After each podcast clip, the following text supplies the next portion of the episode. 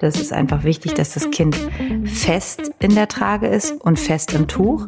Immer wieder sehen wir das, dass Kinder einfach total hin und her wackeln oder zu weit unten sind. Die müssen wirklich einfach fest in dem Tuch sind und dann sind immer erstmal alle erschrocken und sagen halt so, oh, das ist aber ganz schön fest. Das ist sehr wichtig für die Wirbelsäule und dass sie optimal gestützt sind.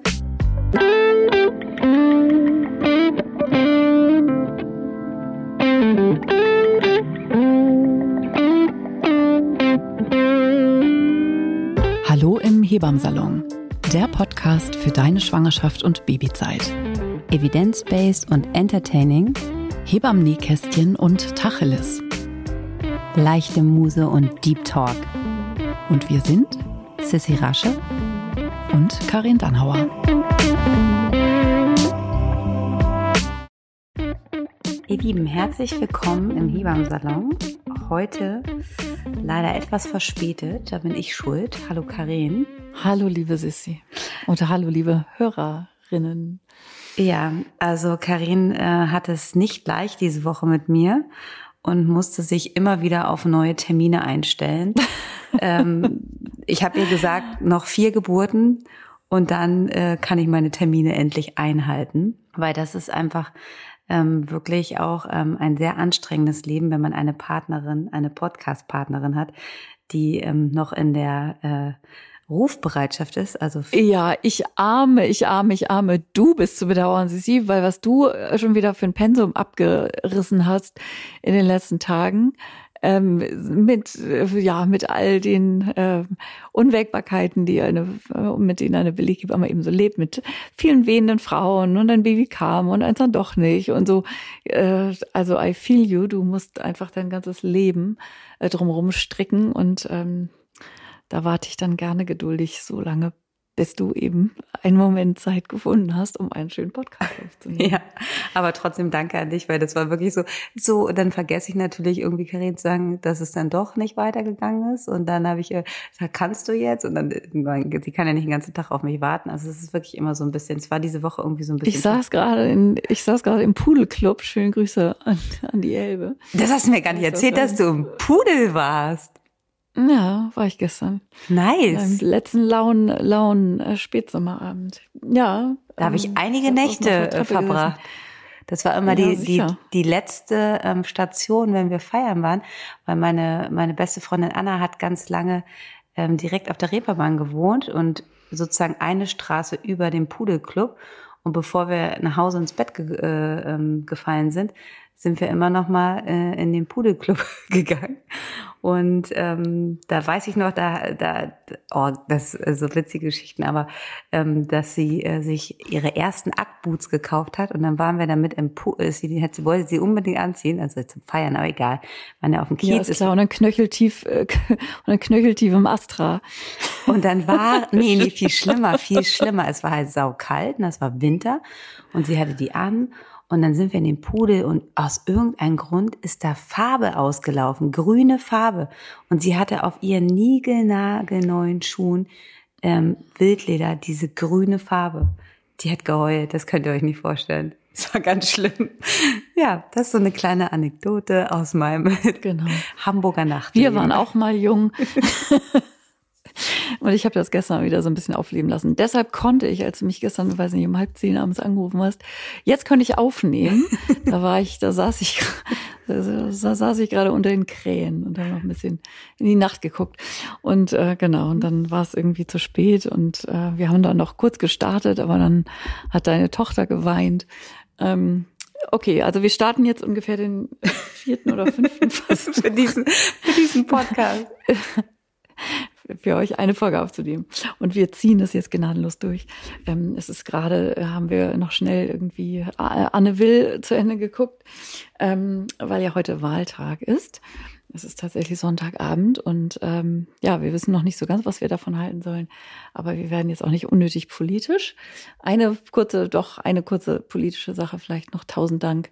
Das wollten wir euch beide noch sagen dafür, dass ihr unsere letzte Folge, die Brennpunktfolge, dass ihr die so reichhaltig geteilt habt. Das war großartig, weil genau diesen Support äh, von der Basis, von euch Frauen, von die, die es angeht und die es betrifft, äh, brauchen wir so unbedingt. Ähm, ja, und irgendwie ist noch nicht so richtig Licht am Ende des Tunnels, ne, Sisi? Nee, leider nicht. Und ähm, Freitag gab es ja eher, das hattet ihr vielleicht auch in dem Post von den jungen Hebammen, jungen werdenden Hebammen gesehen, ähm, jungen und werdenden Hebammen, damit ich das richtig ausspreche jetzt. Ähm, und Carla hatte da ja wirklich ähm, sehr emotionale Zeilen geschrieben, dass die Verhandlungen wieder verschoben wurden und dass es halt einfach so kräftezehrend ist, wenn man einfach schon so viele Tage streikt und wirklich am Limit ist. Ähm, ja, so das hingehalten wird, ne?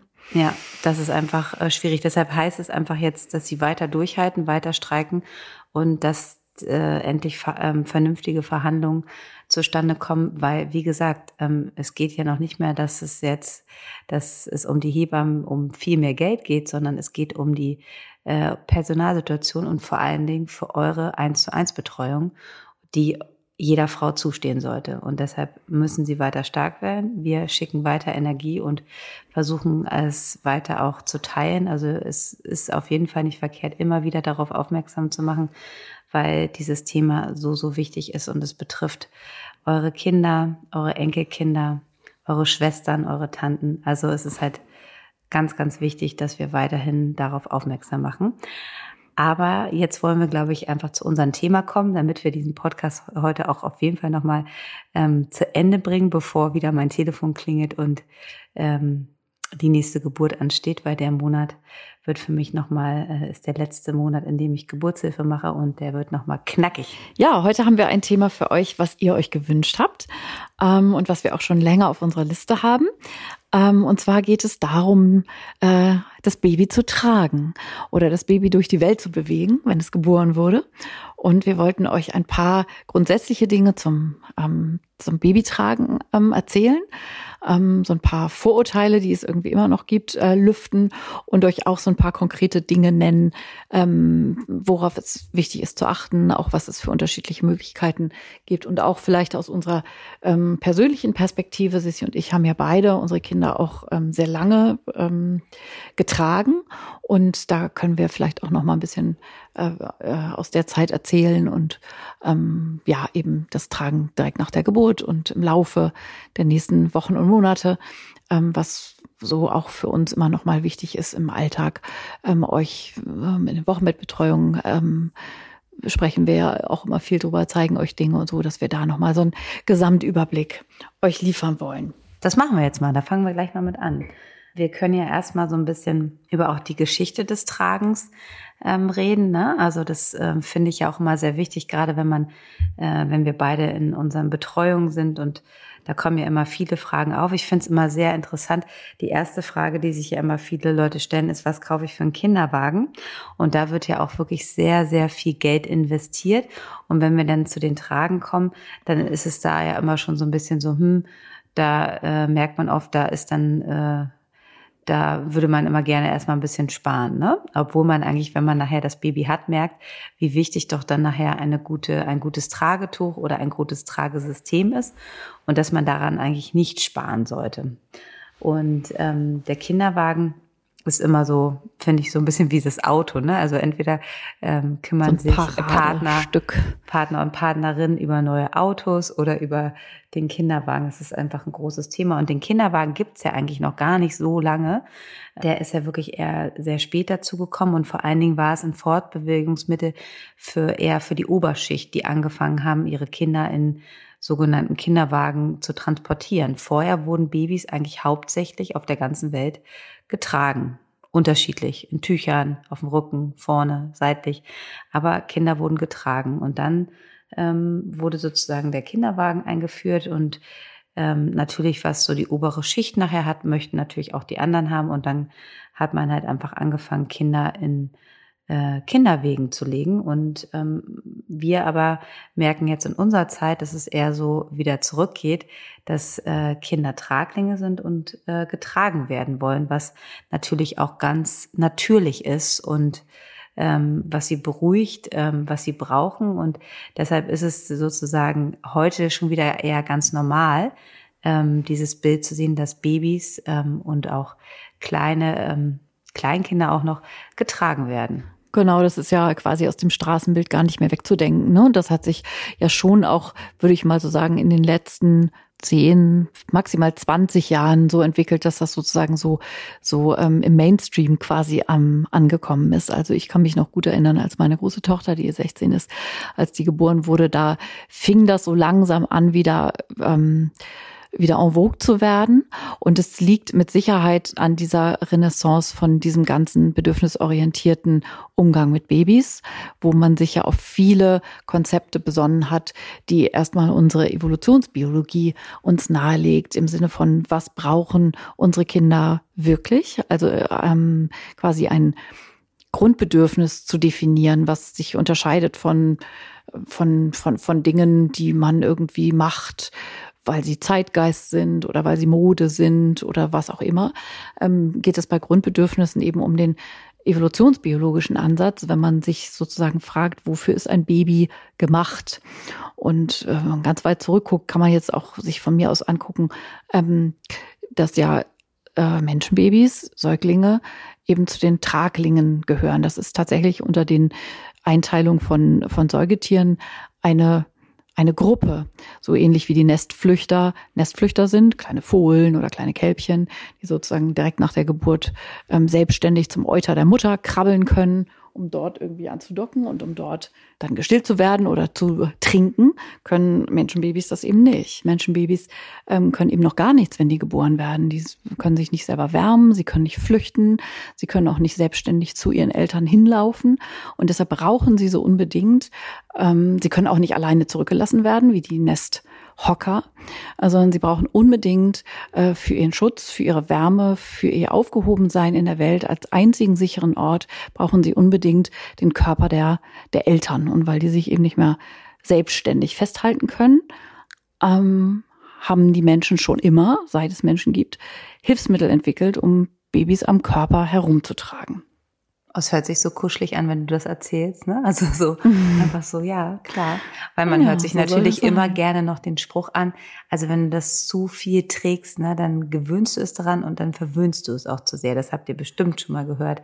Ähm, Na klar. Wenn ihr euer Baby vielleicht auch ähm, einfach ausschließlich tragt, ähm, dass das immer gerne ähm, gesagt wird. Und das ist natürlich ähm, überhaupt nicht richtig und gehört auch zu den Ammärchen, wo man sich einfach ähm, ja nicht von verunsichern lassen sollte. Und ähm, es ist etwas ganz Natürliches, Babys zu tragen. Und vor allen Dingen ist es auch gut für Kinder getragen zu werden. Ähm, genau. Das gibt nicht nur mhm. Vorteile sozusagen auch für euch. Ne? Also wenn man Baby ja trägt, dann hat man ja auch mal so die, wieder dieses Gefühl, ich habe mal beide Hände, Frau. Wenn man mal klar, könnt ihr auch euer Baby auf dem Arm tragen. Ähm, aber ich äh, merke das auch immer wieder, wenn ich dann das erste Mal ähm, eine Trage oder ein Tragetuch mit ähm, einer Familie anlege, dann sagen sie, oh, wie schön, ähm, die Hände frei zu haben und es fühlt sich wieder so ein bisschen an wie ein Baby im Bauch zu haben. Ne? Also das ist einfach ein, auch ein sehr schönes Gefühl und ich glaube auch ähm, für den Partner oder die Partnerin, die halt nicht ähm, schwanger war, auch das mal so nachzuempfinden, so ein Kind vor sich zu tragen, ist es ein, auch ein unglaublich tolles äh, Gefühl, diese Nähe und diese, ähm, wie sicher sich die Kinder dann auch fühlen. Und ähm, deshalb ist es einfach ganz, ganz wichtig, ähm, dass äh, Babys getragen werden. Das finde ich wirklich auch nochmal einen spannenden Gedanken, weil es wird ja oft, und so habe ich ja auch sozusagen, äh, bin so eingestiegen in das Thema, ähm, von der ausschließlich kindlichen Perspektive äh, zu gehen, im Sinne von, wir tragen, weil es gut ist für das Kind. Oder wir tragen, weil Bonding sozusagen in diese Richtung Kind funktioniert. Aber dass es tatsächlich was Gegenseitiges ist und dass auch sozusagen die ähm, dieses Kuschelige, was du so eben gerade so schön beschrieben hast und auch die Bedürfnisse ähm, der Eltern. Also es ist ja einfach schön, also wie in einer Liebesbeziehung eben auch. Es ist im besten Fall schön für alle beide. Und ähm, es ist auch messbar an sowas wie Oxytocinausschüttung und sowas. Das ist ja nicht nur was, was das Baby ähm, spürt, als angenehm empfindet und als bindungsfördernd empfindet, sondern für uns Eltern ja genauso. Und das kennen bestimmt die Eltern unter euch, die das machen, also die ihr Kind häufig tragen, dass es sich manchmal sogar dann fast komisch anfühlt, so ein Baby dann auch mal abzulegen oder in den Kinderwagen zu legen, weil man sofort den Unterschied merkt und sei es ja eben nur anderthalb Meter oder sowas von Distanz, ähm, dass es einfach einen spürbaren Unterschied ausmacht und dass es auch uns Eltern manchmal einfach zu weit weg ist. Und das mhm. finde ich total interessant, wie sozusagen sich so diese Schwingungen aufeinander einzurichten und die Antennen füreinander, ähm, dass die einfach so feinsinnig sind und werden, dass einfach so dieser Körperkontakt so viel mehr ist als nur sozusagen ein Transportmittel von A nach B. Ja, das stimmt. Das ist auf jeden Fall so. Und ich finde auch, gerade in, den, äh, in der, wenn man so nach den ersten, wenn ihr euer Wochenbett ordentlich haltet und man dann so das erste Mal rausgeht, ähm, oft ähm, trägt er dann auch einfach, weil man vielleicht noch nicht so fit ist, der äh, Partner oder Partnerin das Baby. Ich finde es auch ein ähm, sehr schönen Schutz für das Kind vor der Außenwelt, ne? Also auch für euch, ne? Also man hat ja wirklich so immer so dieses, diesen Instinkt, ich möchte mein Baby vor allen äußeren Einflüssen auch schützen. Und wenn man das Kind halt so eng am Körper gebunden hat, dann, dann hat man auch gleich so ein, ja, so einen Schutz, den man ihm gibt. Und ich finde es ja. auch immer, das sage ich auch immer ganz viel, um es auch so vor äh, neugierigen Blicken zu schützen, vor vielleicht mhm. Familienmitgliedern, äh, die doch ein bisschen sehr übergriffig sind, ein Kind im Tragezug zu haben. Da ähm, ist es auch anders, als wenn man es im Kinderwagen hat. Da gucken ja immer alle mit ihrem ganzen Gesicht so rein und man ist auch so, ja, das ist dann so ausgeliefert. Und das Schöne ist, wenn man so ein Kind in der Trage hat, da, ähm, da trauen sich die Leute jetzt nicht so, dass sie, oh, zeig mal her und so weiter.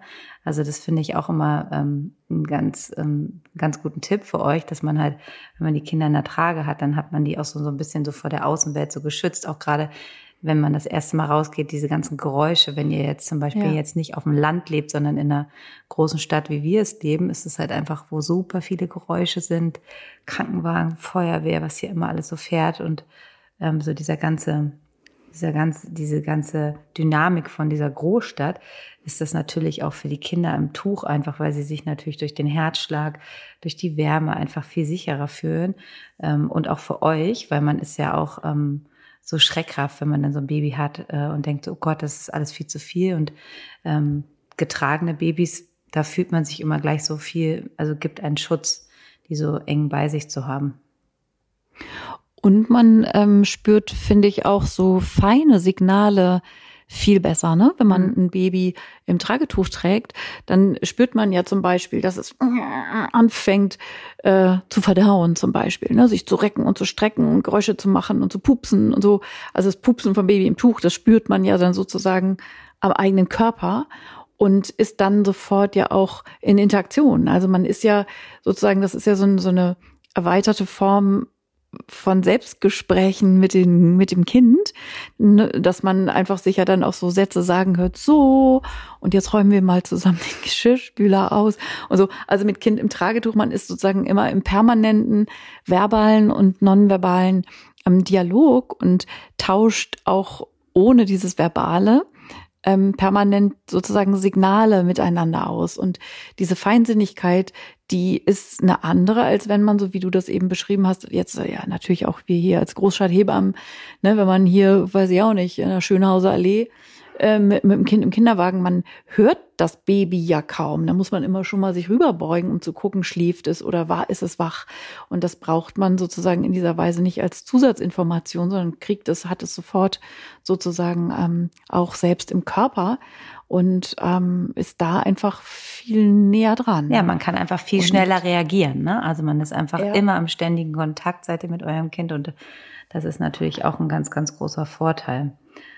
Jetzt fragt ihr euch wahrscheinlich, ähm, jetzt haben wir schon so ganz viele Sachen erzählt, aber ähm, was ist denn auch so, auf was solltet ihr achten? Wie sollt ihr euer Baby tragen? Und da ist es ja mittlerweile, dass wir so ein super großes Feld haben und ähm, auch wir Hebammen ähm, da echt, ähm, ne, Karin, also wie viel Tragen gibt es, wie viel Tücher? Ja, ne? Wahnsinn. Wir haben sie alle auch äh, kommen und gehen sehen. Ich weiß noch, als ich, also ne, meine erste Tochter geboren wurde, da gab es in Deutschland ähm, ähm, Original eins und das war äh, der Ergo Carrier und dann kam dann der Maduka dazu. Ja. Das waren so die ersten beiden. Und dann noch so einen, den wir gar nicht mögen. Müssen wir uns ja gar nicht Ach so, oh Gott. Ja, ja, ja. ja. Das war oh ist auch eine der ältesten Tragen, würde ich mal sagen. Ja, natürlich. Den habe ich jetzt sozusagen äh, gar nicht aufgezählt, weil, also wir, wir können es ja sagen, ne? wir reden über einen Babybjörn, äh, so, weil das sozusagen natürlich gar keine Option war, ähm, jemals äh, für uns Hebammen irgendwie den sozusagen in die Reihe aufzunehmen von, von Tragen, von denen wir überhaupt reden. Weil der Babybjörn aus allen erdenklichen Gesichtspunkten, es tut mir jetzt sehr leid für diese Firma, aber der aus allen erdenklichen Gesichtspunkten eben weder ergonomisch noch orthopädisch für die Kinder aus ganz vielen verschiedenen Gründen eben leider keine gute Trage ist. Ähm, ähm also hat sich genau der Markt ist super da, da muss ich dich einmal kurz unterbrechen, ähm, ja. dass äh, zu dem Zeitpunkt damals das so war.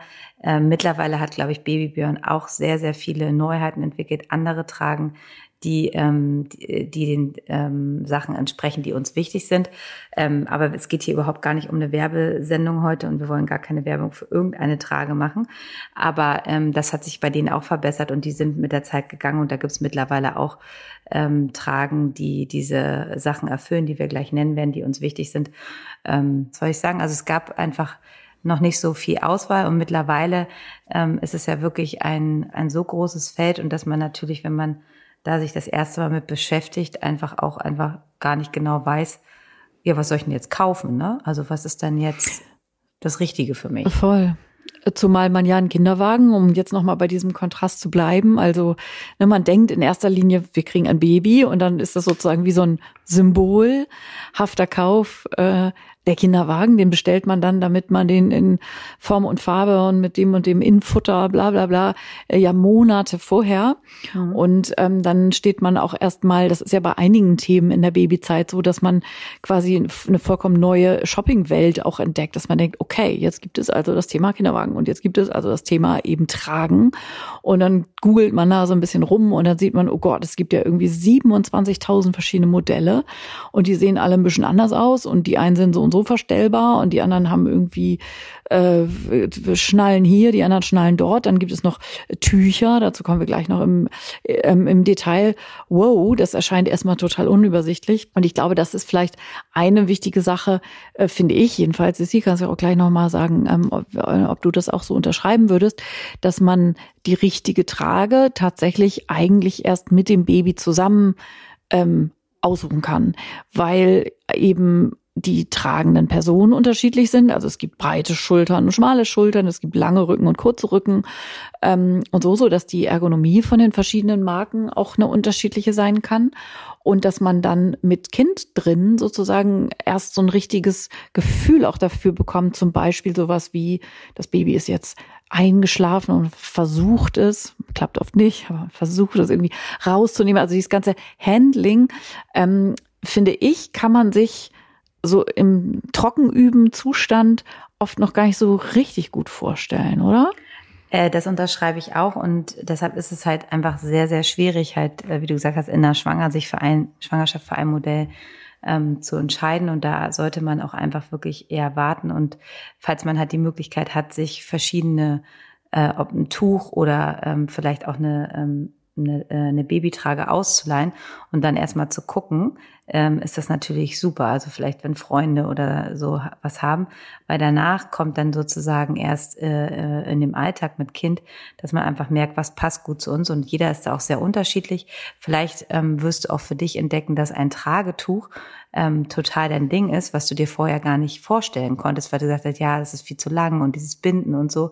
Und du aber dann merkst, wenn du es das erste Mal gebunden hast, dass es sich einfach total gut an deinen Körper anpasst und du damit viel besser klarkommst als mit einer Babytrage, die nicht für jeden Körper, wie Karina es eben schon beschrieben hat, passend ist. Also das ist halt einfach, das weiß man einfach nicht. Und deshalb ist es halt schwierig, ähm, auch hier eine Empfehlung zu geben, sozusagen, ähm, für euch und auch ähm, sich schon etwas in der Schwangerschaft zu kaufen. Also das ist wirklich ein sehr, sehr ähm, großes Feld und ähm, wir sind da auf jeden Fall Fans von. Es gibt mittlerweile ist das Tragen ja wieder so modern geworden und wir wissen einfach, dass es so gut ist für ähm, Eltern und Kinder, dass es äh, da natürlich auch ganz viele ähm, Berufszweige entstanden sind und auch ähm, Läden, die einfach ähm, Tragetücher und Tragehilfen anbieten, wo man sie erstmal angucken kann, wo man sich beraten lassen kann.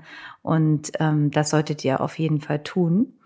Ähm, da gibt es online, ähm, wenn ihr so, sowas sucht, dass man sich Tragen nach Hause schicken lassen kann, die man für einen bestimmten Mietpreis mieten kann. Und dann probiert man die erstmal aus und dann gibt man sie zurück und dann kann man sich sozusagen eine kaufen. Und wenn man für sich das passende Modell gefunden hat, dann äh, merke ich auch immer, dass ähm, viele Mütter auch das so, die da so Gefallen dran gefunden haben, wie so eine Handtasche haben, die haben dann wirklich auch ähm, viele Tücher oder viele tragen, weil das ja auch, auch eine Sache ist, die ja wie so ein Kleidungsstück ist, ne? Also die man, wenn man die, wenn man das wirklich einfach jeden Tag nutzt, dass sie dann einfach so, oh, dann, dass ich mir noch eine zweite hole, weil ähm, das Modell. Verschiedenen Farben der Saison. Ja, genau. Also das ist wirklich ähm, bei Tüchern, ne? Es gibt ja, und auch verschiedene Typen von Tragen, ne? Also ich finde, das ist dann auch nicht nur sozusagen, damit zum Outfit passt, sondern auch äh, anlassbezogen, ähm, dass verschiedene Tragen für verschiedene Situationen gut sind. Also zum Beispiel finde ich ein Tragetuch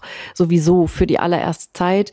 Also ich, ich gehöre zu den Hebammen, die sagen, mit dem Tuch macht man erstmal nichts verkehrt, weil das finde ich für die kleinen Babys ähm, die allerbeste Trageform, weil sie weich und flexibel ist vor allen Dingen. Sie passt sich komplett stufenlos äh, an das Baby an und auch schon sehr kleine Kinder, die in den anderen tragen, die meisten Komfort tragen, so heißen sie ja, ähm, der klassischen Weise, die müssen ja irgendwie gucken, dass sie Babys direkt nach der Geburt, die manchmal nur kleine zarte Babys zweieinhalb Kilo wiegen oder so, ähm, bis zu Kindern, die irgendwie ein Jahr oder anderthalb oder zwei Jahre äh, sind, also deutlich älter, ähm, und dann eben zehn Kilo oder zwölf auf die Waage bringen und die sozusagen im besten Fall in irgendeiner Weise mitwachsen. Aber das geht natürlich ähm, immer nur mit Kompromissen an den Enden. Also sprich die ganz kleinen und die ganz schweren Babys nachher. Ähm, ne, das gibt dann Neugeborenen Einsätze und irgendwie so. Und es ist, finde ich, viel schwieriger, eine trage, richtig und ergonomisch und, orthopädisch korrekt ähm, einzusetzen am Anfang als ein Tuch. Man mag vielleicht denken, dass es umgekehrt ist, weil so ein Tuch erstmal so kompliziert aussieht. So nach dem Motto, boah, hier habe ich fünf Meter Stoff und die muss ich mir irgendwie in einem 37, äh, ne, da sind ja immer so An Anleitungen dabei mit so 37 kleinen Bildchen oder in einem YouTube-Video, was 32 Minuten 18 lang ist. Ich liebe wo man irgendwie Humor. denkt so, oh Gott. Äh, naja, aber so ist es ja, dass man irgendwie denkt so, oh, ne, wenn man das noch nie gemacht hat, das ist mir zu kompliziert und mit so einem Öko-Teil da laufe ich sowieso nicht rum und so ähm, dass man das dann ziemlich schnell, also so ein Tuch, finde ich, hat sozusagen die größten Vorbehalte erstmal. Und das würde ich an dieser Stelle sozusagen gerne ausdrücklich aus dem Weg räumen, weil so ein Tuch, und du hast total recht, ne, wenn man das das erste Mal macht, dann denkt man so, oh, und dann ist es hier zu lapprig und da ist der Knoten noch schief und so. Aber wenn man das dreimal gemacht hat, das ist wirklich nicht Rocket Science ähm, und eure Hebamme, die euch im Wochenbett betreut, die meisten Kolleginnen, ähm, auch wenn sie noch keine eigenen Kinder haben, das macht natürlich oft so einen Vorsprung, wenn man selber irgendwie drei Kinder gekriegt hat und die irgendwie monatelang im Tragetuch rumgeschleppt hat. Äh, so, aber ähm, ne, da unterstützt euch eure Hebamme in jedem Fall, dass sie euch das ähm, zeigt und auch nochmal die Dinge, die wir jetzt hier äh, übers Podcast-Format, wo man dann auch ein bisschen mal gucken können sollte, das äh, kann man in diesem Medium ja nicht, äh, die Dinge exakt zeigen, aber dass sie euch dann noch nochmal genau äh, zeigt, worauf es ankommt und wo so die kleinen Kniffe sind und so. Ähm, das muss man natürlich in echt und live und in Farbe ausprobieren. Aber aber ja, also so ein Tuch an dieser Stelle, eine Lanze, das sei dafür gebrochen. Ich bin ein ganz großer Tuchfan, gerade für die allererste Babyzeit. Also das kann ich auch so unterschreiben. Ich finde auch, also mit einem Tuch macht man auf jeden Fall nichts falsch. Ich bin eher ein Fan von festgewebten Tragetüchern. Ähm, aber natürlich kann man auch ein elastisches Tragetuch nehmen. Man muss nur einfach wissen, dass sich diese Trage, äh, diese beiden Tücher in ihrem Binde, wenn man sie bindet, einfach unterscheidet. Ne? Also bei ein festgewebtes Tuch gibt ähm, viel schneller und äh, Unterstützung oder man kriegt die Festigkeit hin als mit einem elastischen Tuch, was dann einfach anders gebunden werden muss. Was mir aber auch noch wichtig ist, was ihr wissen solltet, ähm, Karin hat zwar äh, hat gerade gesagt, dass eure Hebamme unterstützt, aber ähm, sozusagen ähm, diese 35.000 Sachen, wie man ein Baby trägt, ist natürlich kein Inhalt einer Hebammenausbildung und auch nicht eines Hausbesuches, sondern es ist natürlich auch ein Wissen, was man sich selber aneignet. Also ich habe zum Beispiel bei meinem ersten Sohn ähm, auch eine Trageausbildung mal gemacht, weil es mich einfach dann halt auch äh, selber natürlich mehr, noch mehr interessiert hat. Ähm, vorher konnte ich natürlich ein Tragetuch binden, aber es ist natürlich was anderes, wenn man da wirklich mal so eine richtige Ausbildung zu macht. Und ähm, deshalb, ähm, wenn eure Hebamme euch da nicht weiterhelfen kann, was total in Ordnung ist, ähm, dass man dann halt ähm, sie eher darauf anspricht, weil sie die meisten haben dann halt einfach Adressen in eurer Umgebung, wo man sich dann einfach beraten lassen kann. Und ihr müsst auch ein Verständnis dafür haben, dass so eine Trageberatung ja wirklich sehr, sehr aufwendig ist, wenn man jetzt guckt, unterschiedliche Tragen. Und ähm, da kommen wir wieder zu dem äh, Problem in der Wochenbettbetreuung. Das ist natürlich keine Sache, die in den in der Vergütung mit ähm, abgedeckt ist. Ne? Das ist einfach so ein Extrapunkt, ähm, auch den man natürlich macht, weil wir machen ja viele Dinge äh, umsonst. Und ähm, aber dass das natürlich, wenn das mal, man kann jetzt nicht ein Baby baden und danach noch ein Tragetuch binden. Also na, da, da nimmt man sich dann einen Tag vor, weil das natürlich auch sehr aufwendig ist. Ich finde auch immer, dass das einfach wichtig ist, euch zu erklären, damit man ähm, ein bisschen auch weiß, wie so diese, wie unser Arbeitsalltag auch so aussieht, ne? Also Klar, also die Krankenkassen, die sagen dann einfach sozusagen, hm, ist ja schön, dass sie der Frau sieben verschiedene Tragemethoden mit Kreuz und Wickelkreuz und vorne und hinten, dass sie das zeigen, können sie gerne machen, äh, so, aber wir zahlen es leider nicht. so, ne? Also so ein Tragetuch ähm, den Leuten zu zeigen, dauert einfach eine halbe Stunde so mindestens. Und ähm, die Krankenkassen sagen, Dankeschön für umsonst, ne? Wir vergüten das nicht. Und ähm, deshalb ist es eben nicht Bestandteil eines regulären Hausbesuches. Genau. Genau. Also es gibt das mit einem Tuch macht ihr sozusagen nicht falsch. Bei den Babytragen gibt es ganz viele unterschiedliche Modelle. Die unterscheiden sich einfach darin, dass es ähm, es gibt Babytragen, die sind auch aus Tragetuchstoff. Dann ähm, die sind also sozusagen ähm, da gibt es ganz viele ähm, Fachbegriffe. Ich finde nicht, dass das heute jetzt irgendwie äh, hier das Thema ist, aber die sozusagen halb gebunden sind und unten ein Gurt haben oder die nur Gurte haben, aber trotzdem nehmen. Also wirklich super viele Modelle. Und da muss man einfach gucken, wenn ihr euch für eine Babytrage entscheidet, ähm, dann ist es sozusagen, so solltet ihr die wirklich auch mit eurem Baby anprobieren. Ähm, Karin hat es eben schon mal kurz erwähnt, dass halt, wenn es ein eher sehr kleines Baby ist, dass dann viele Babytragen einfach die wichtigsten Punkte Punkte nicht gewährleisten können, äh, die man beim Tragen beachten sollte. Es ist einfach wichtig, dass das Kind fest in der Trage ist und fest im Tuch. Immer wieder sehen wir das, dass Kinder einfach ähm, total hin und her wackeln oder zu weit unten sind. Die müssen wirklich einfach ähm, fest in dem Tuch sind und dann sind immer erstmal alle erschrocken und sagen halt so, oh, das ist aber ganz schön fest, das ist sehr wichtig ähm, für die. Kriegt es denn Luft? Kriegt es Luft für die Wirbelsäule und dass einfach ähm, sie optimal gestützt sind. Und dann ist es halt auch wichtig, dass sie ähm, äh, eine Anhock-Spreizhaltung einnehmen. Und das könnt ihr euch einfach so ein bisschen merken, dass ihr ähm, auch immer wieder korrigiert, je älter eure Babys werden, dass ähm, der Steg ob es Tuch oder Trage ist, der sollte immer zwischen, äh, sollte immer von Kniekehle zu Kniekehle gehen. Dann ist das Kind sozusagen in, in der optimalen hat den optimalen Abstand und eine Trage, die zum Beispiel einen zu schmalen Steg hat oder einen zu breiten Steg, das ist auch nicht gut, wenn die Beine einfach zu weit gespreizt sind. Das ist immer ein, ein wichtiger Punkt, den ihr bei eurer, wenn ihr euch für eine Trage äh, entscheidet, äh, darauf achten solltet, weil mit der optimalen Anhock-Spreizhaltung ähm, fördert ihr einfach auch ähm, die Hüft die Hüfte. Also dass die Hüfte eures Babys ist ja noch nicht richtig entwickelt, die ist sozusagen unreif, die ist verknorpelt und ähm, durch die Anhock-Spreizhaltung, was die Kinder auch, wenn ihr sie hochnimmt, machen sie auch ihre Beinchen so. Die strecken ja nicht ihre Beine, sondern die winkeln die so an und das unterstützt ihr eigentlich eigentlich auch mit dem Tragen, wenn die Trage oder das Tuch richtig eingelegt, äh, angelegt sind. Deshalb ist es ganz, ganz wichtig, dass dieser Steg nicht zu schmal ist. Und manchmal vergisst man das halt dann auch, wenn die Babys ein bisschen älter werden, dass man einfach gar nicht merkt, oh, das ist jetzt schon gewachsen, dass ihr immer wieder auch bei euren Tragen und bei, beim Tuch macht man es automatisch, weil man es so bindet, weil es passt sich halt einfach an.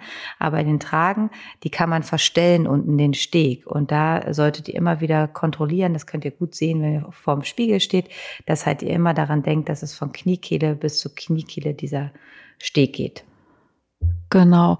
Ähm, und dieser Steg, um das vielleicht nochmal ganz vereinfacht für diejenigen, die das noch gar nicht, ist sozusagen der Stoff zwischen den Beinen, ist damit gemeint, ne? war jetzt wahrscheinlich klar, aber ähm, so, und den kann man eben bei verschiedenen Tragehilfen unterschiedlich anpassen.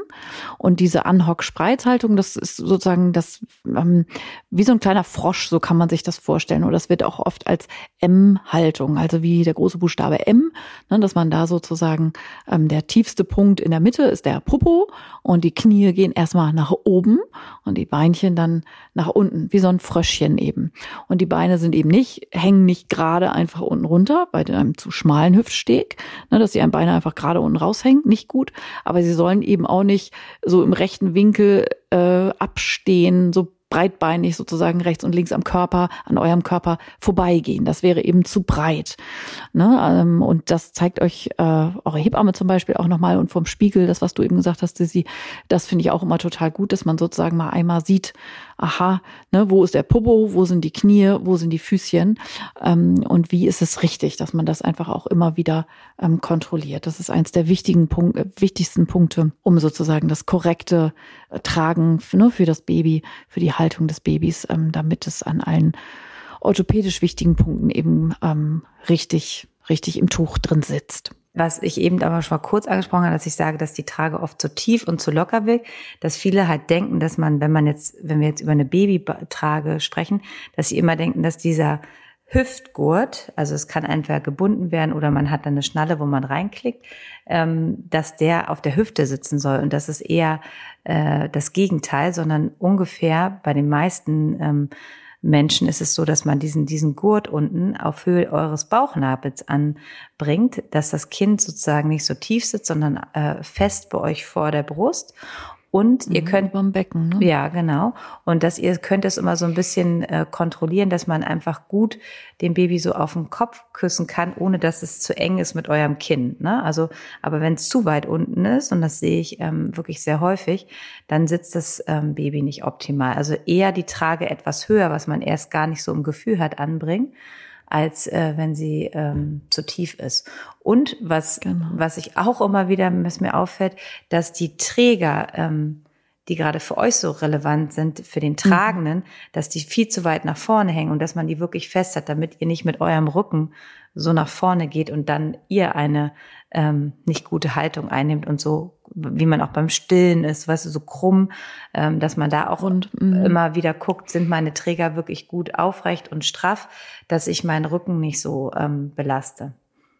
Das ist auch genau, eine ganz also die meisten ja, genau. Die meisten Fertigtragen haben ja oben nochmal so einen, so einen kleinen Quergurt sozusagen, dass die ähm, Träger oben eben nah genug zusammen sind, damit da eben noch so ein bisschen zusätzlicher Halt entsteht. Und ein ähm, Tragetuch, das bindet man eben hinten mit einem Kreuz sozusagen, so dass es sich dann eben auch gleichmäßig auf die, auf die Schultern flächig ähm, verteilt.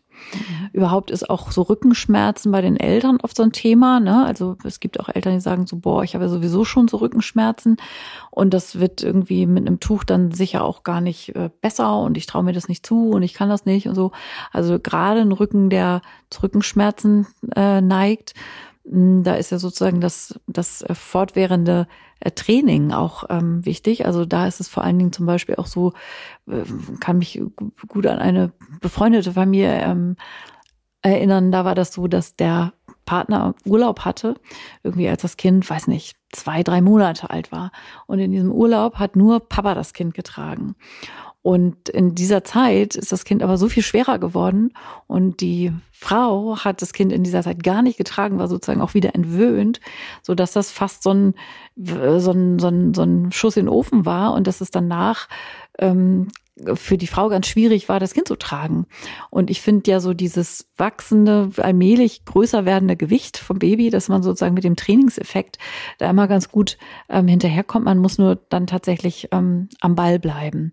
Und ich finde ja sowieso, dass Rückenübungen auch ein wichtiger Bestandteil äh, von Rückbildungsgymnastik sind. Auch der Beckenboden ähm, ist für das, äh, für das Tragen ein unglaublich wichtiges Fundament. So, auch dafür ist es wichtig, das, was du eben gerade gesagt hast, ist sie, dass der, äh, dass das Baby eben nicht zu tief hängt, also nicht nur für euren Rücken und für die Stabilität von eurem Baby im Tuch, sondern auch für euren Beckenboden ist es wichtig, dass das Baby nicht zu tief ist, sondern wirklich, dass euer Schwerpunkt des Körpers, na, der ist weiter oben.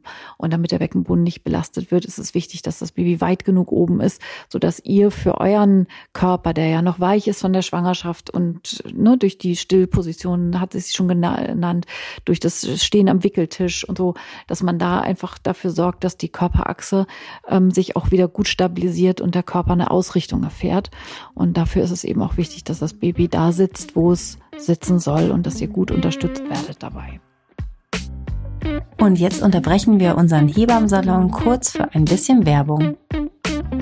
Und wir haben heute wieder Veleda in unserem Hebammsalon und das ist wirklich einfach total schön, dass ähm, Veleda unseren Hebammsalon einfach von der ersten Stunde mit unterstützt. Ja, und darüber sind wir auch total happy. Und heute möchten wir euch nochmal einen echten Klassiker von Veleda vorstellen. Ihr kennt das. Ihr macht die Windel auf von eurem Baby und siehe da über Nacht oder innerhalb von wenigen Stunden ist der Po total rot geworden, so ein richtiger kleiner Pavian-Popo. Und das ist natürlich nicht so schön. Und da kommt natürlich Veleda mit ins Spiel, nämlich die Calendula Wundschutzcreme.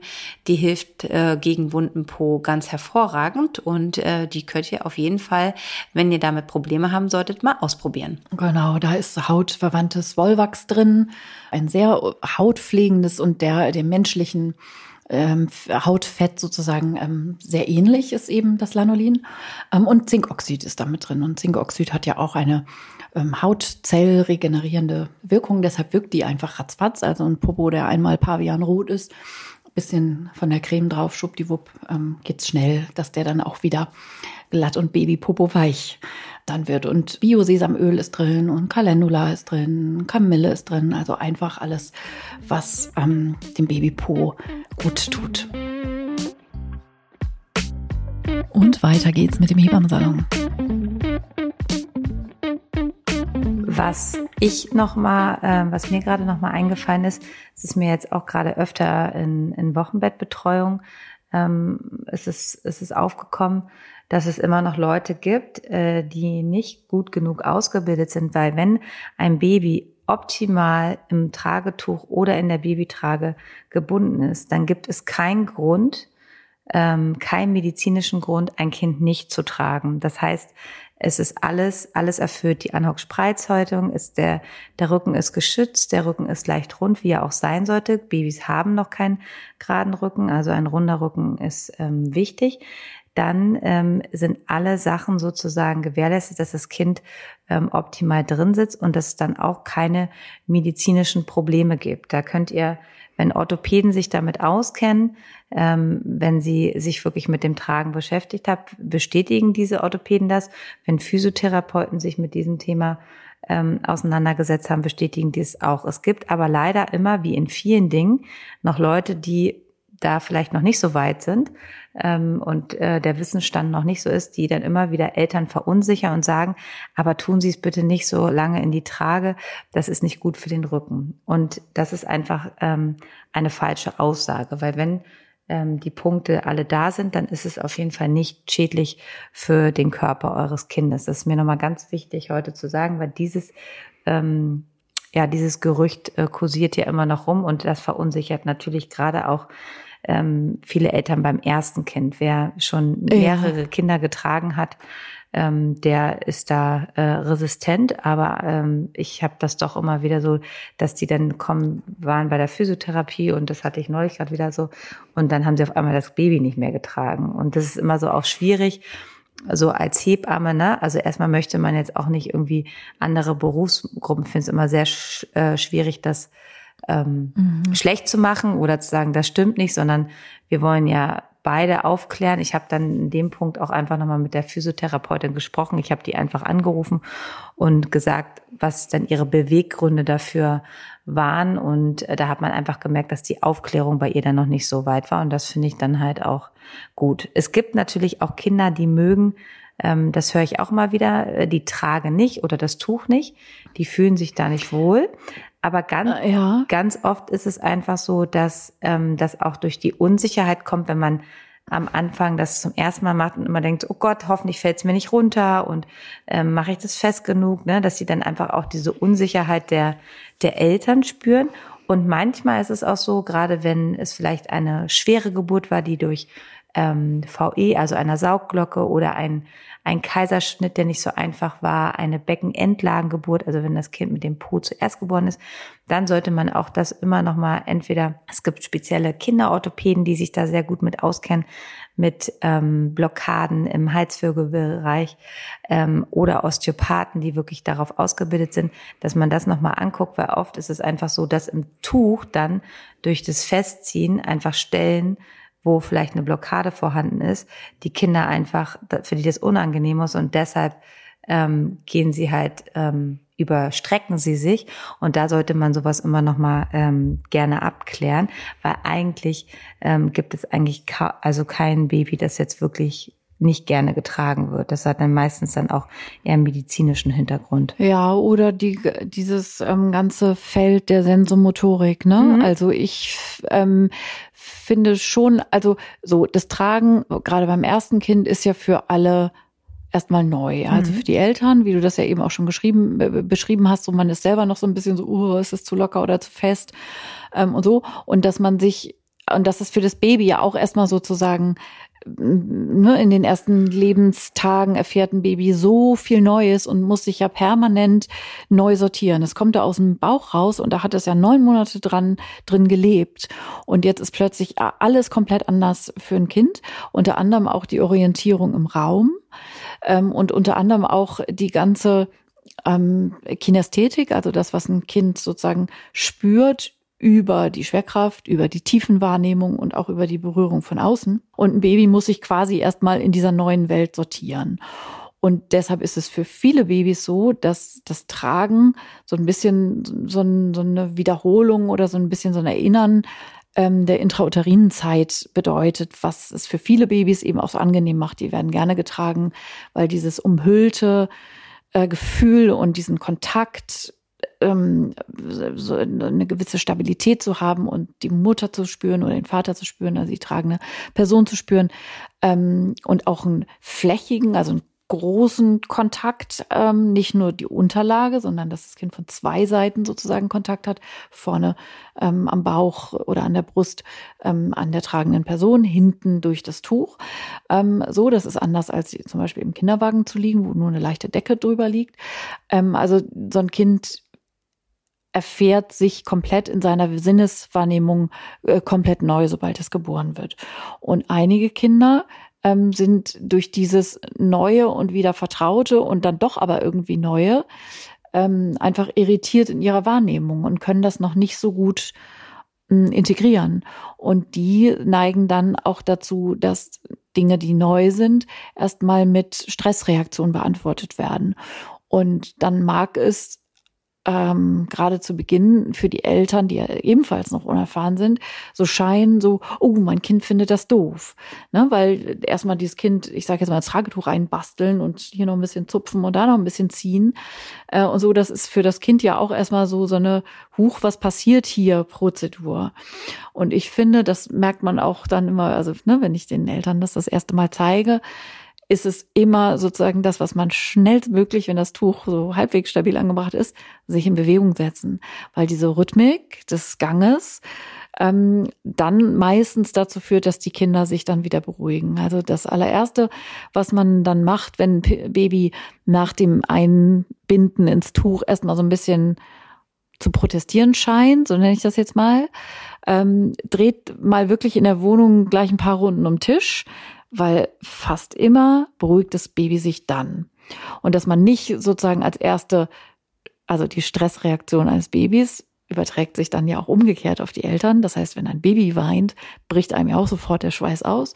Und man denkt, okay, ich bin jetzt hier aufgerufen, was zu tun, ich muss was verändern. Und dann rupft man das Baby dann äh, kaum, dass es sich gerade so ein bisschen reinsortiert in dieses Tuch, rupft man es da wieder raus und bringt dann eine erneute Stimulation auf das Kind. Und es reagiert möglicherweise wieder mit Stress und denkt sich, was denn jetzt? So, ne? Es kommt dann erst recht in Verwirrung und so. Und das so ein bisschen zu durchbrechen und erstmal zu beantworten mit einer gleichförmigen Körperbewegung, sich in Bewegung zu setzen und so ein bisschen, was man so intuitiv dann ja äh, meistens meistens gleich macht, Schuckel, Schuckel. Und siehe da, die meisten Kinder ähm, beruhigen sich wieder. Aber nicht alle. Es gibt auch wenige Kinder, ganz wenige, das ist die absolute Ausnahme, sehe ich genauso wie du, Sissi, äh, die das Tragen ähm, tatsächlich nicht mögen. Und möglicherweise hören uns jetzt auch Eltern ähm, zu, deren Kinder das gar nicht gemocht haben. Und wenn wir dann jetzt die ganzen 97 Vorteile des Tragens aufzählen, ähm, ist es dann manchmal schmerzhaft, dann zu hören, so das Tragen ist hier mal wieder das Beste für mein Kind, aber mein Baby wollte das gar nicht. Es gibt wenige Kinder, ähm, die das nicht mögen und dann ist es total wichtig, das, was Sissi gesagt hat, auch tatsächlich so ein bisschen über den Tellerrand zu gucken, ähm, ob es Gründe gibt, die man tatsächlich abklären sollte, ähm, warum das Baby möglicherweise nicht getragen werden, werden mag, weil ihm vielleicht was wehtut oder weil ähm, dem etwas zugrunde liegt, was man auf jeden Fall abklären sollte, so wie Sissi das eben äh, beschrieben hat, ganz genau. Und manchmal gibt es auch keine Gründe und deshalb ja, tragt ihr zumindest. Trag, ja. tragt, tragt ihr euer Baby auch auf den Arm und habt es da einen Körperkontakt. Also mhm. heute geht's nur mal um die Vorteile des Tragens und ähm, es gibt aber natürlich auch Kinder, die es ganz, ganz wenige, die das halt nicht wollen und die werden dann aber trotzdem sich ihre Bedürfnisse holen über das auf dem Arm sein. Ne? Also das ist ja ähm, ganz klar. Und auch der Kinderwagen hat natürlich äh, in vielen Dingen seine Berechtigung. Es gibt auch Kinder, die, die mögen den einfach und die liegen da gut, die schlafen da gut. Aber es gibt halt auch ganz, ganz viele Kinder, die das halt nicht tolerieren. Und ich finde, da sollte man halt auch einfach ähm, gucken, dann auf die Bedürfnisse eingehen und das ist einfach auch ganz natürlich, wenn sie dieses Tragen brauchen. Ne? Also dann ist der Kinderwagen einfach super gut, um viele Sachen zu transportieren ne? und kommt dann eher etwas später im Einsatz. Also diese diese Schale, also ja. diese Babywanne ähm, werden bestimmt viele hier äh, von uns bestätigen können, viele Hörerinnen, ähm, die vielleicht schon ähm, mehrere Kinder haben, dass die eh am wenigsten zum Einsatz kommt, ne? Dass oft so ein Kinderwagen eigentlich erst so richtig interessant wird, wenn man den umbaut, nachher in diesen Sportsitz, wie das ja so schön genannt wird. Ähm, da aber auch wieder ähm, eine wichtige Anmerkung von uns beiden hier, dass ihr darauf achtet, dass dieser Sportsitz zu, wenn ihr das äh, zum ersten Mal macht und die Kinder noch unter einem Lebensjahr äh, sind, dass das Kind zu euch blicken kann. Das solltet ihr auf jeden Fall auch beim beim Kauf eines Kinderwagens beachten, dass wenn ihr diese, wenn ihr das umstellt, dass die ähm, zu euch gucken können, weil es ist wichtig, diesen Kontakt ähm, zum Kind zu haben, weil wenn du so verlierst du ja jeglichen Blickkontakt, wenn es nach vorne guckt. Und du musst immer anhalten und dann zu reden. Und das ist gerade bei Kleinkindern, die versichern sich ja auch immer noch, ähm, sind meine Eltern da, ist es okay, wenn ich den jetzt anlächle, was hältst du davon? Ne? Also es ist ja immer so ein Rückversichern, ob das, äh, ob das für die Mutter oder äh, ähm, für die andere Mutter oder Vater okay ist, dass ich jetzt ähm, was da passiert oder auch wenn es jetzt einfach laut ist ähm, und man einfach gleich signalisieren kann, alles ist in Ordnung. Ne? Also deshalb ist es halt auch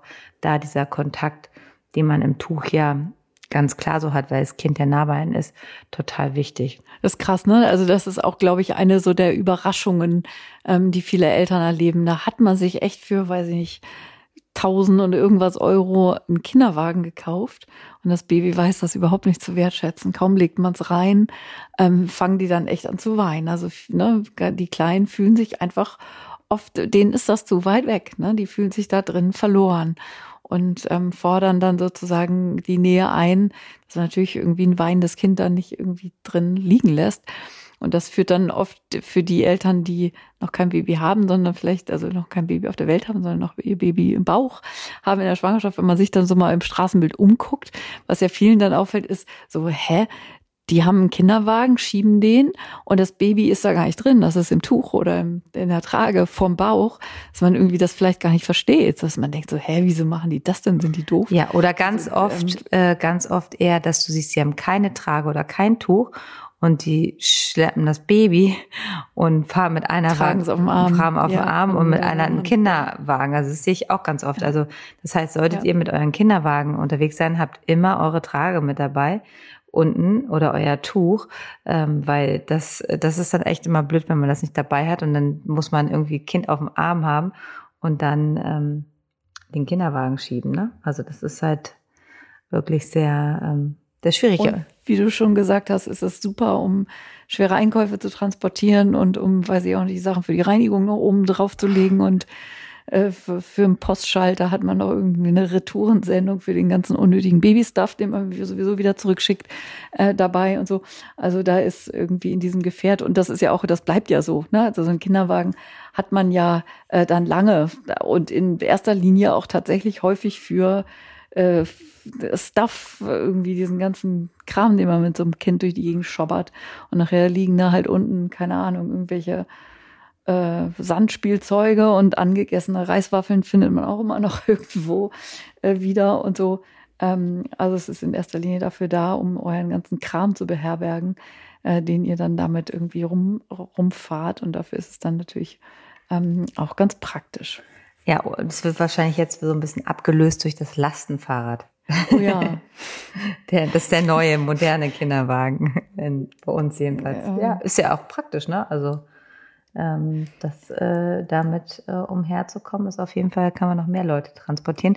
Weil ich weiß noch, wir haben eine Folge aufgenommen, da erzähltest du, wie, äh, ein, wie lange du deinen Kinderwagen eigentlich benutzt hast. Ne? Das, du, du hast den schon sehr lange benutzt. Ähm, um zu, Sachen zu transportieren. Und wenn es mal eins von deinen Kindern nicht so gut ging, dann hast du die, die weil eine deiner Tochter ist ja auch sehr, sehr zart, die hat da auch lange reingepasst. Wollte ich gerade sagen, weil die halt auch so klein ist, ne? Ja. Die ist mit, äh, sie habe ich irgendwann schon mal erzählt, ja. genau.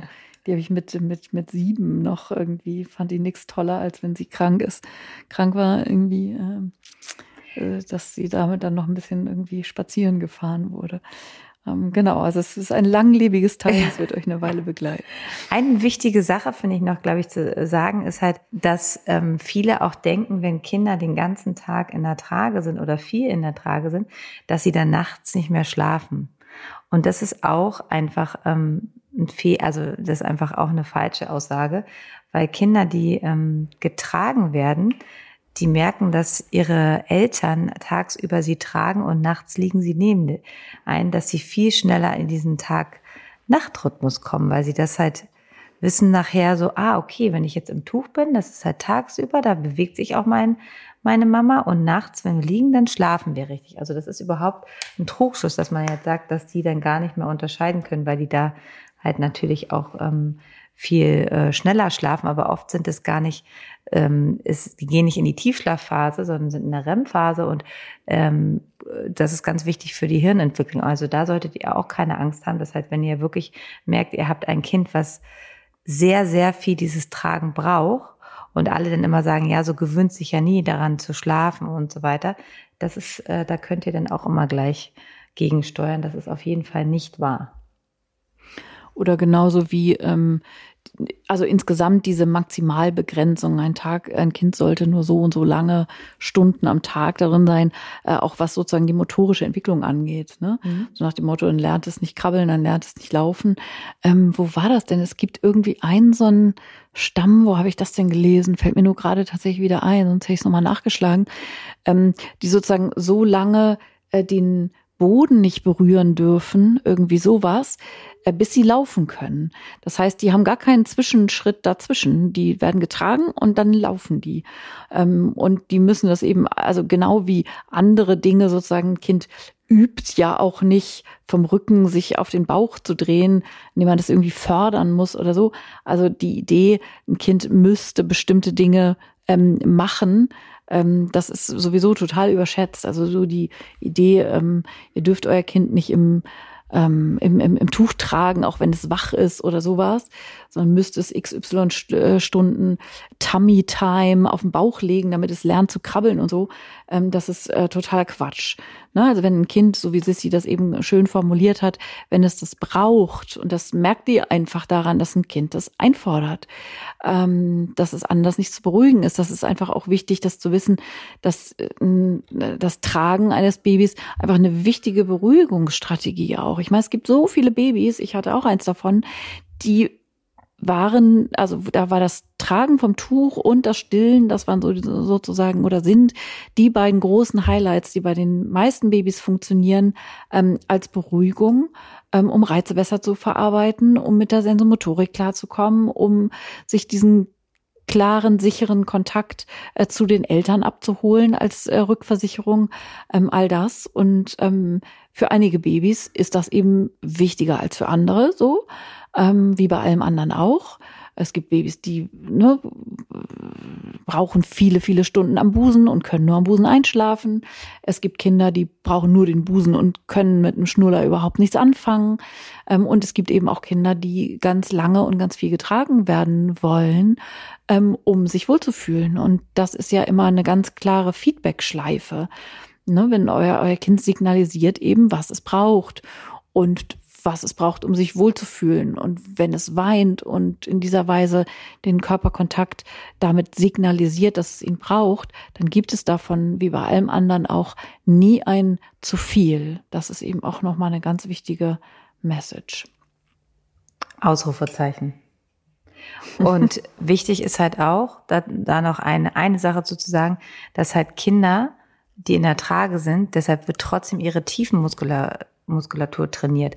Durch eure Bewegung, die gehen ja mit, die müssen sich an euch anpassen. Und gerade wenn sie nachher älter sind und, ähm, ne, und sich da auch ja. einfach der Kopf freier ist und so, die gehen ja mit euch mit. Und dadurch wird halt auch die Muskulatur. Das müsst ihr euch so ein bisschen vorstellen, so wie so ein Powerplate, wo man raufgeht, um zu wackeln, ähm, um Muskulatur zu trainieren. Das macht das Kind passt sich ja immer wieder an euren Körper an und dadurch werden, ja. werden auch äh, die Muskeln trainiert. Das heißt, es liegt da nicht faul drin und ist einfach faul und macht gar nichts, sondern es wird durch eure Bewegung wird das Kind auch trainiert. Deshalb ist es auf jeden Fall, ähm, das, das ist aktiv, ne? Also auch wenn es wach ist. Und ähm, ja, das sind einfach so Sachen, die wissen einfach viele Menschen nicht und deshalb wird dann immer, kommen dann immer so eine Ammärchen ähm, zustande, wo das dann gesagt wird. Und ähm, äh, da könnt ihr dann einfach jetzt auch gut drauf reagieren. Was, was vielleicht nochmal wichtig ist, auch zu den, zu den Regeln beim Tragen, dass die Kinder aufrecht und fest sind und dass ihr halt darauf achtet, wenn ihr vielleicht irgendwie so bei eurer Kleidung ist halt schon immer gut, dass es dann einfach glatt ist, dass ihr da nicht so Tücher hat, wo das, wo das Gesicht drin vergraben wird von eurem Baby, so dass es wirklich auch einfach gut äh, Luft kriegt. Ne? Also wenn ihr da noch so ein Schal von euch und so, dass, dass das nicht auf den Kopf und ins Gesicht kommt, so dass das Kind halt einfach nicht ähm, gut atmen kann. Das ist einfach noch wichtig, dass ihr darauf ähm, achten solltet. Und wenn, äh, wenn ihr einfach, also viele äh, finden ja wirklich Gefallen daran und ähm, finden auch so Gefallen daran, dass die Kinder, wenn sie nachher ein bisschen älter sind, ähm, auch gerne auf dem Rücken tragen. Da ist man auch in einer sehr schönen Kommunikation mit dem Kind. Na, also man beugt sich zurück, das Kind erzählt, man kann Sachen zeigen und ihr könnt natürlich auch noch viel mehr äh, machen. Ne? Wir sind so in, in, in Europa, wo hier getragen wird, weil wir meistens auch dann nicht arbeiten so. Ähm, in anderen Ländern werden Kinder gleich auf dem Rücken getragen, damit die Frauen halt auch wieder schnell arbeiten können.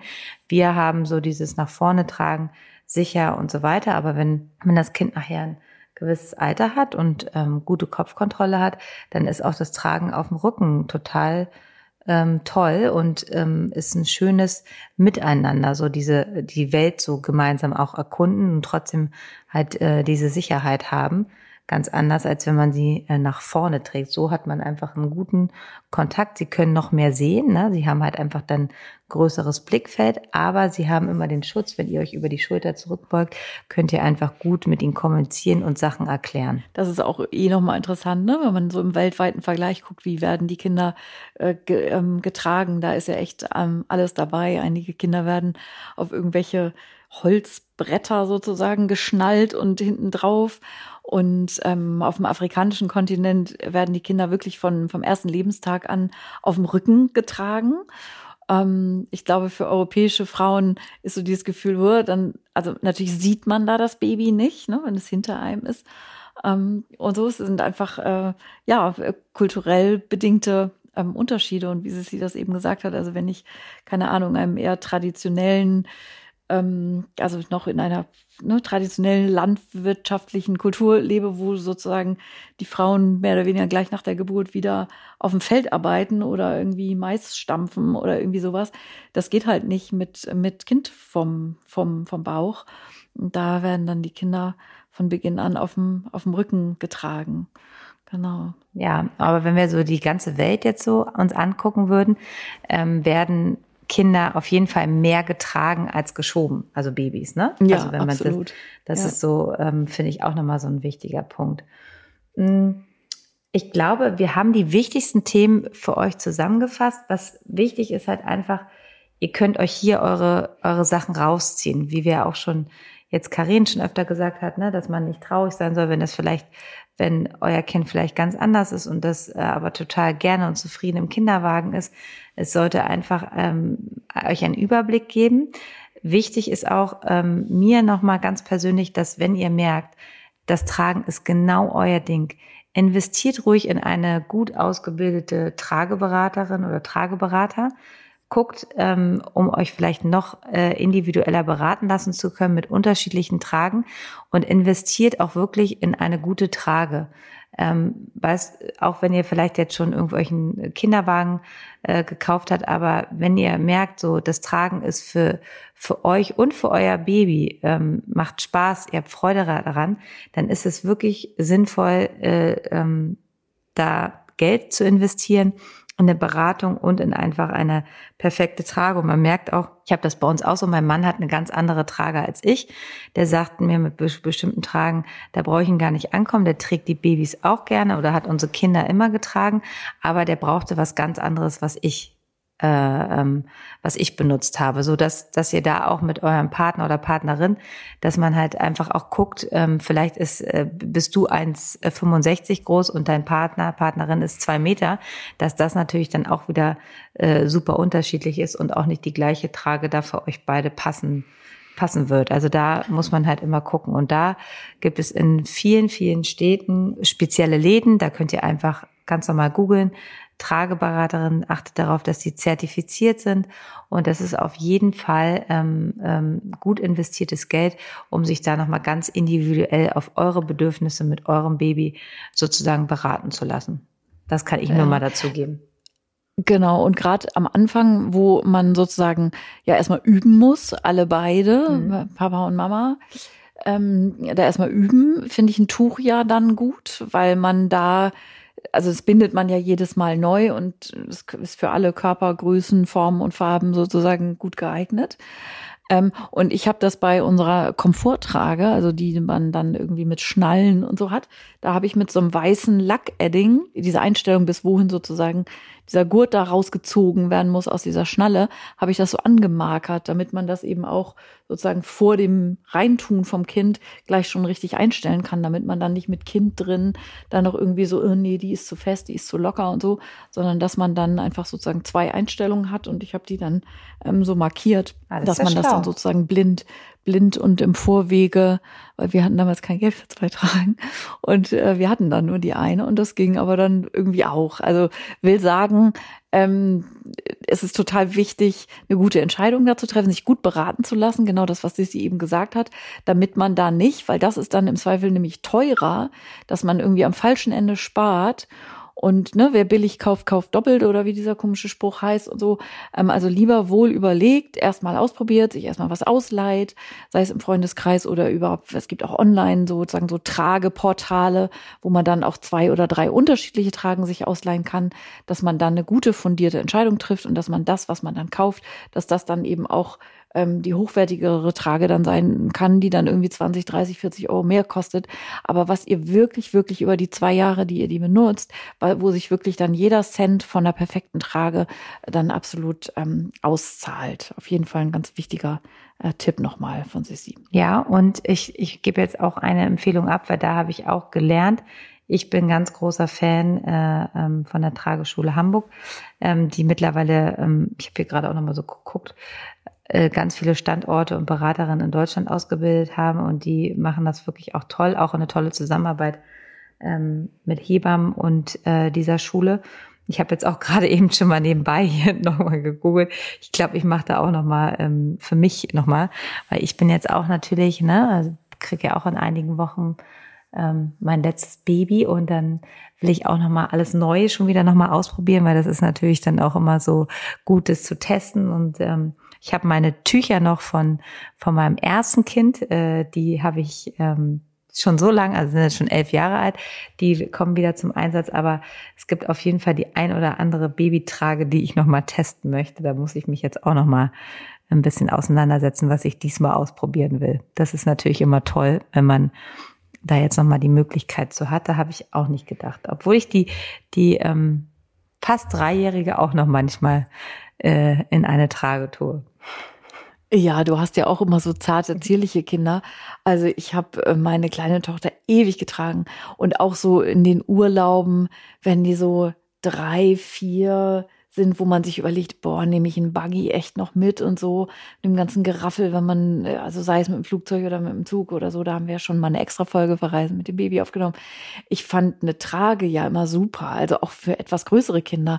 Gerade wenn man dann irgendwie dann doch noch ein Stündchen länger am Strand bleiben will, weil das dann irgendwie am späten Nachmittag oder am frühen Abend besonders schön ist. Aber dann werden die Kinder dann irgendwann müde und bevor man dann so ein angestrengt ne, von dem warmen, tollen, aufregenden Sommertag am Strand, bevor man das quasi hinter der Hand hinter sich herschleift oder mit dem Buggy im Sand da versandet, ähm, zack, hinten rein in, äh, in, ähm, in die Trage, auf den Rücken kann man rechts die Strandmuschel und links das Sandspielzeug und was weiß ich irgendwie tragen und kommt dann auch irgendwie äh, voran. Dann können die Kinder da so ein bisschen drin schlummern und so. Also gerade so für solche Situationen oder sowas wie auf dem Weihnachtsmarkt oder auf dem Flohmarkt oder so, wo man mit dem Buggy irgendwie allen Leuten immer nur in die Hacken fährt, ähm, und ne, die Kinder mit drei, natürlich können die dann auch irgendwie schon rumlaufen, aber kaum hat man sich dann an einem Stand angestellt und irgendwie will da irgendwas bezahlen, dreht man sich um, schwupps ist das Kind irgendwie weg. Für solche Menschenansammlungssituationen fand ich auch, also weil das auch da ein Kind so auf Augenhöhe sozusagen nicht unten in diesem Beingewusel da irgendwie verschwindet, fand ich immer eine Trage auch total super. Also auch für die größeren Kinder, also wenn man jetzt irgendwie, ne, gerade noch so wie ihr vielleicht ein Baby im Bauch oder ganz frisch geboren, das kann man sich irgendwie gar nicht vorstellen, dass man echt ein Baby drei, vier Jahre rumschleppt. Natürlich schleppt man ein vierjähriges Kind nicht morgens, von morgens bis abends noch irgendwie durch die Gegend. Aber Klar. Tragen ist einfach noch lange nicht aus dem Spiel. Ne? Das macht ihr echt in solchen Situation, äh, Situationen schon noch eine ganze Weile. Und da, wie, wie gesagt, lohnt sich echt eine gute Trage. Also was sich mit guter Qualität, das zeichnet sich da dann einfach in solchen Sachen äh, dann erst recht aus, weil dann ein Kind zu tragen, ne, was dann 12, 13 Kilo wiegt und so, da merkt man dann aber wirklich, wie, also ne, wenn das eine gut ergonomisch angepasste Trage ist, da ist man echt dankbar für, für äh, gute Qualität, weil man das dann einfach auch echt, also richtig körperlich merkt natürlich, ne, ähm, dass das ein gutes Teil ist. Karin, ich würde sagen, wir haben alles, ähm, was wir sagen wollten, gesagt. Und ähm, ich bin mal wieder die Schließer. Ich schließe ja mal gerne unseren Podcast, weil mir gerade nichts mehr einfällt, was ich euch noch mit auf den Weg geben kann. Ich freue mich aufs Tragen, muss ich ganz ehrlich sagen, und vor allen Dingen aufs. Ja, du hast es so gut, es ist so schön, das ist so kuschelig. Ja, auf mein Tragetuch freue ich mich. Ne? Also das, mhm. das ist ähm, und was ich ähm, auf jeden Fall diesmal nochmal ausprobieren würde, nochmal um ein, eine Sache hier zu droppen, das habe ich nämlich immer nicht so viel gemacht. Also ich habe zwar einen, aber irgendwie bin ich da nicht so warm mit geworden, mit so einem Ringsling. Das ist halt ein Tragetuch, ähm, was halt so ein was einen Ring hat und was man äh, sehr gerne auch nachher auf der Hüfte trägt.